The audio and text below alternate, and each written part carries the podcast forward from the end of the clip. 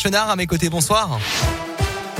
Bonsoir Alexis, bonsoir à tous. À la une de l'actualité, une prolongation des vacances scolaires au-delà du 3 janvier n'est pas l'hypothèse privilégiée pour freiner l'épidémie de Covid, a déclaré Jean-Michel Blanquer aujourd'hui. Une possibilité qui ne serait décidée qu'en dernier ressort, toujours selon le ministre de l'Éducation. L'école n'est pas une variable d'ajustement, elle est essentielle pour nos enfants et donc c'est la dernière chose à fermer, a-t-il martelé. Dans la région, ils avaient été interpellés dans la nuit de vendredi à samedi. Les quatre individus suspectés d'avoir agressé le gérant du Blackbird Café à Saint-Etienne sont sortis de garde à vue. Selon le progrès, un mineur et trois majeurs sont concernés. L'enquête se poursuit maintenant en attendant les déclarations de la victime qui n'a pas encore pu être entendue en raison de son état de santé. Dans le forêt, vigilance aux, au cambriolage. Durant cette période de fête de fin d'année, les gendarmes de la compagnie de Montbrison appellent à la plus grande prudence.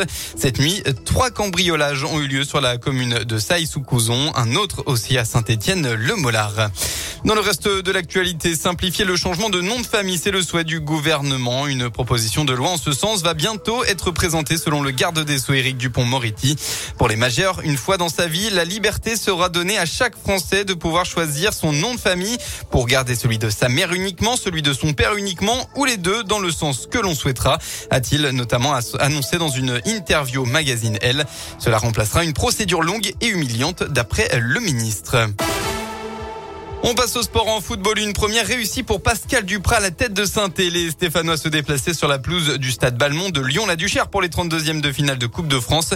Un match où les Verts n'ont pas forcément été inquiétés et ont gagné grâce au seul but d'Arnaud Nordin dès la première demi-heure de jeu.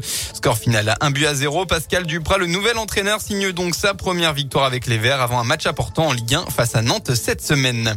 Dans les autres matchs de cet après-midi, Marseille, Monaco et Lens se sont qualifiés aux dépens de Canet, le Red Star et le Stade Poitvin.